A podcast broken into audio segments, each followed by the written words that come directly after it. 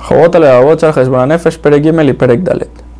Dice el Jobot Alevavot que por cuanto que la persona llega a la conclusión de que él no depende de las otras personas, sino depende directamente de Hashem, él se debe también comportar como este extraño que llegó a este país y el rey se apiadó de él.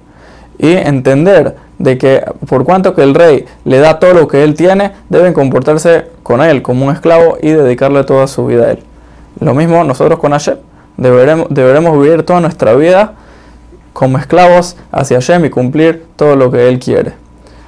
Termina el Jobot Leavot concluyendo el Pere Gimel de que estas 30 maneras, formas de hacer Heshbon Nefesh son muy importantes para nuestra boda Hashem y que hay mucho para alargar en cada una de ellas. Pero para no hacer el libro muy, el libro muy largo, entonces acortó. Por, por lo tanto, nosotros debemos estudiarlas varias veces ya que cada vez que las estudiamos nos saldrán más cosas nuevas y más secretos escondidos en cada una de ellas para poder seguir trabajando Hashem de la mejor manera. En el Perek Dalet, el Jobot Levavot nos dice de que hay muchos beneficios de hacer Heshbon Nefesh. Cuando la persona llega a analizar estos 30 tipos de Heshbon Nefesh y entender que son vitales para su trabajo Hashem, ahí va a poder llegar a perfeccionar sus buenas cualidades.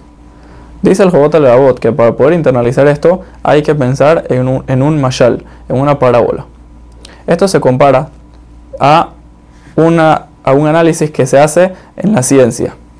En la ciencia los análisis funcionan de, la siguiente manera. Se recopilan datos y entre más datos verdaderos, más certera será la investigación que se está haciendo. Si nos ponemos a hablar de medicina, entre más datos verdaderos tengamos sobre una enfermedad y, entre, y, o sea, y, los, y los compuestos que tienen las medicinas, más certera será la medicina que podremos sacar para combatir esta enfermedad. Lo mismo dice el Jobot Levavot, que es también en la arquitectura y en todas las otras ciencias. Así también es con el alma de la persona.